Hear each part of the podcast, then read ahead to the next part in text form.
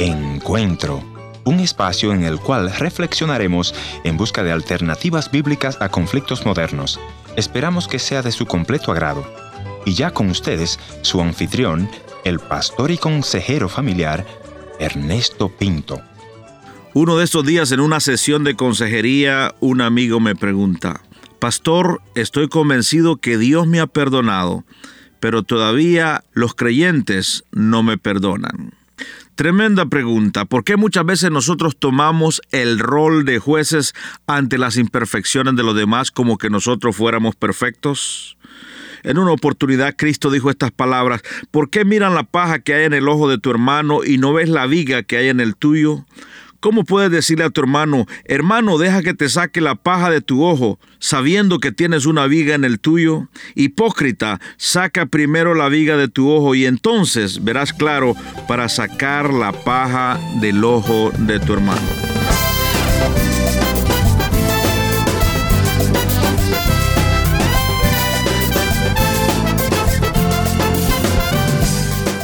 Es irónico que muchos que estamos en la iglesia de Cristo Jesús estamos dispuestos a perdonar a alguien que viene de una prisión, que viene de la calle, pero se nos hace muy difícil perdonar a aquel creyente que le falló a Dios, cayó en pecado, regresa y pide perdón. ¿Por qué no estamos dispuestos a perdonarle? Historias que otros callan. Bienvenido al encuentro de hoy. Yo soy tu amigo Ernesto Pinto y en esta audición vamos a compartir algunas ideas sobre este tema. Cuando leemos la escritura sagrada nos damos cuenta que el gran tema de Cristo es el perdón. Y si Él nos ha perdonado, ¿por qué nosotros no estamos dispuestos a perdonar? Quédate en la sintonía. Perfecta no eres tú Perfecto no soy yo, perfecto es este amor que existe entre los dos.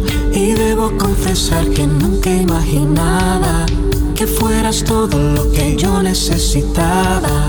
Perfecto es el plan de Dios para mi vida. Fue el que decidió que tú serías mía.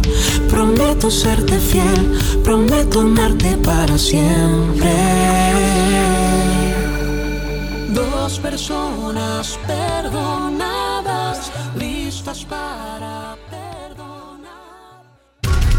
Encuentro se transmite en todo Iberoamérica, temas que otros callan. Eso es Encuentro por favor visite nuestro portal en www.encuentro.ca. Allí puede localizar una de las emisoras que transmiten Encuentro en su ciudad o país. Les invitamos a sintonizar Encuentro en su emisora favorita. Para más información, visítenos en el internet en www.encuentro.ca. Y ahora sí, de regreso al programa de hoy con el pastor y consejero familiar, el doctor Ernesto Pinto.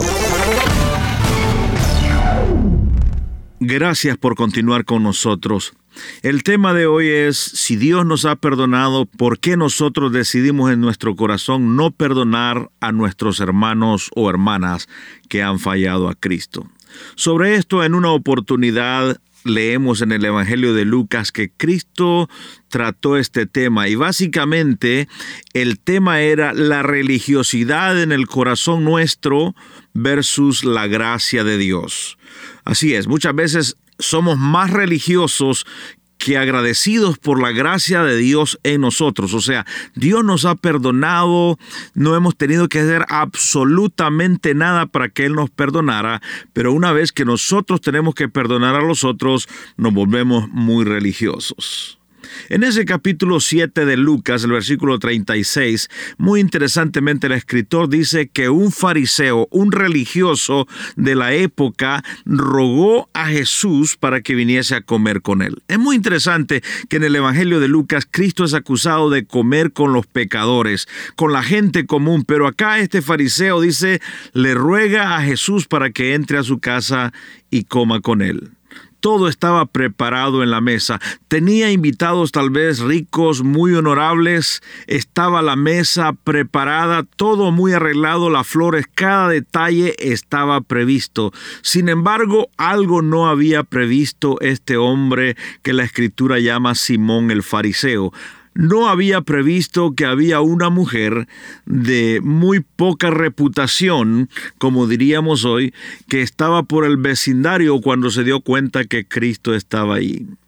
La escritura insinúa que esta mujer en su corazón se dio cuenta que Cristo era su única esperanza. Y aunque su vida no era tan limpia, tan transparente como la de este religioso, ella decidió ir a aquella reunión que no la habían invitado, aquel almuerzo, aquella cena que no la habían invitado y dice que se puso a los pies de Jesús y llorando comenzó a regar con sus lágrimas los pies de Jesús. Besaba sus pies y luego los ungía con un perfume.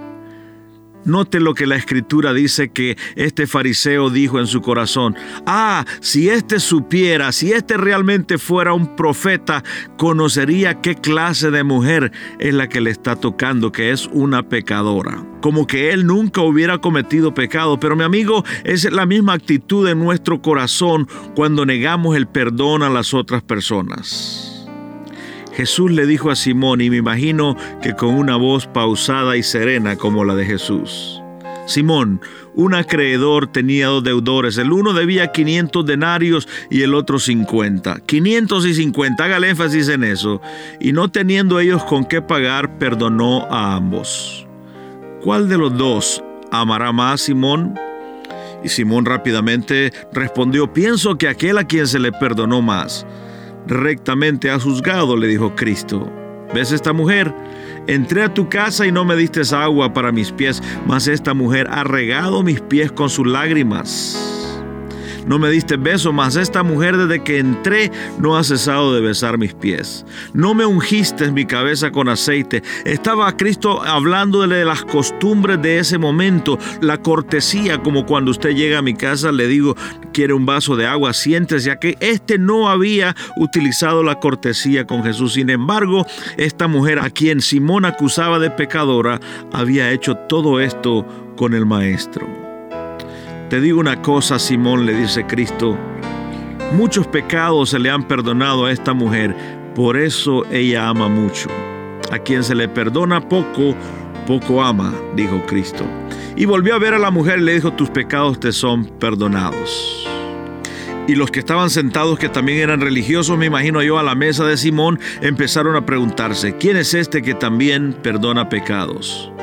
Y a la mujer le dijo, vete en paz tu fe te ha salvado.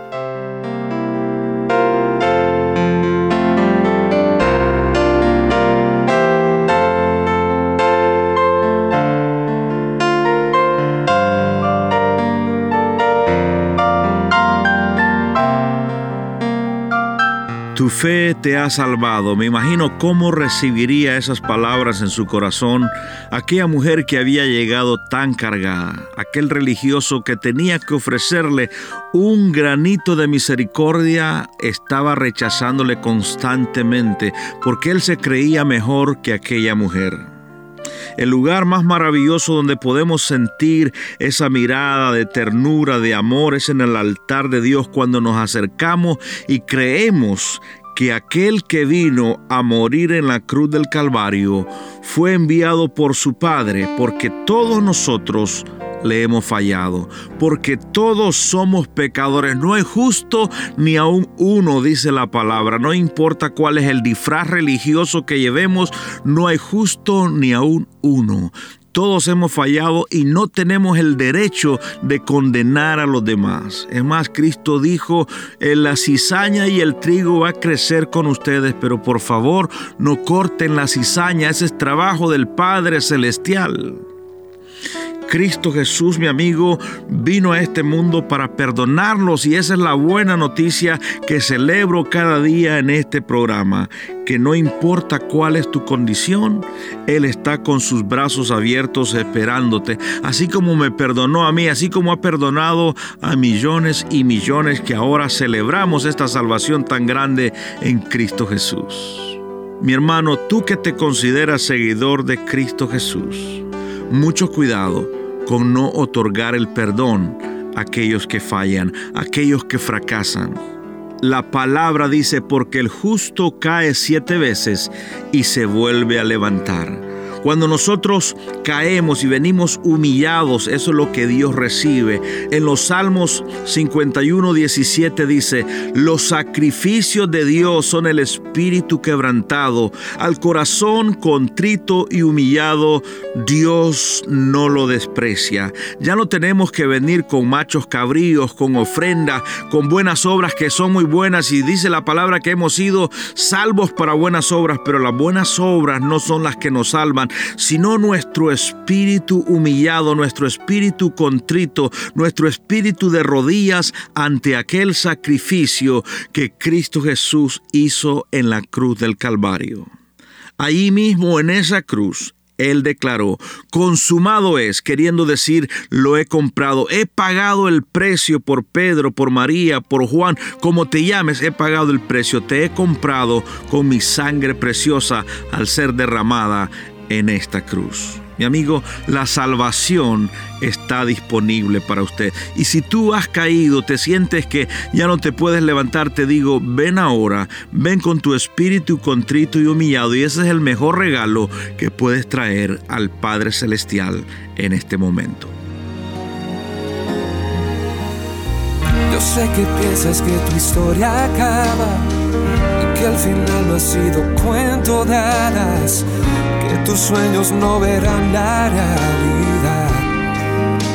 Oh, pero no, no te rindas, ten confianza, que la última palabra Dios es quien la escribirá. Calma, que la vida no se acaba y con el sol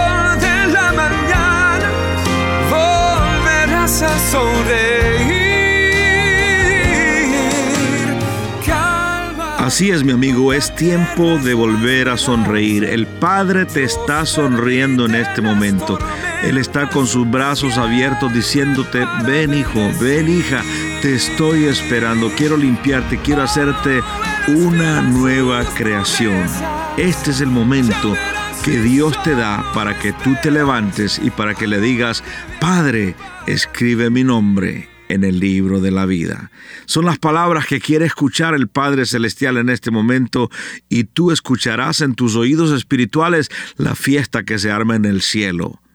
Dios quiere poner una nueva sonrisa en tu corazón. Es tiempo de levantarse y venir al Padre Celestial. Una sencilla oración, mi amigo. Dile, ven a mi corazón, reconozco que te he ofendido muchas veces, pero te necesito en mi espíritu, te necesito en mis emociones, necesito que te hagas real en mi corazón. Hoy acepto el regalo de la vida eterna en Cristo Jesús. Amén. Si has hecho esa simple oración, por favor, escríbeme. Ve a la dirección que te vamos a dar en unos segunditos, escríbeme y cuéntame tu historia, cuéntame tu experiencia con Dios.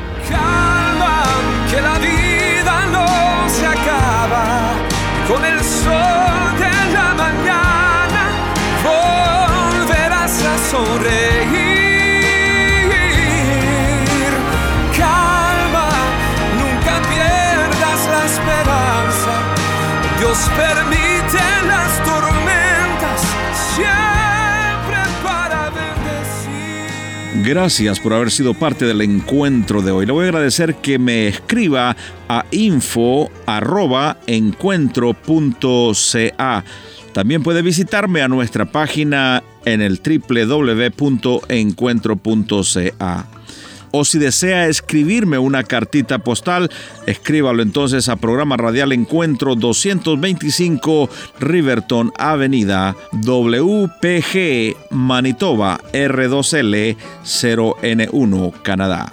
Será hasta nuestro próximo encuentro. Soy tu amigo Ernesto Pinto recordándote que Dios te ama y yo también.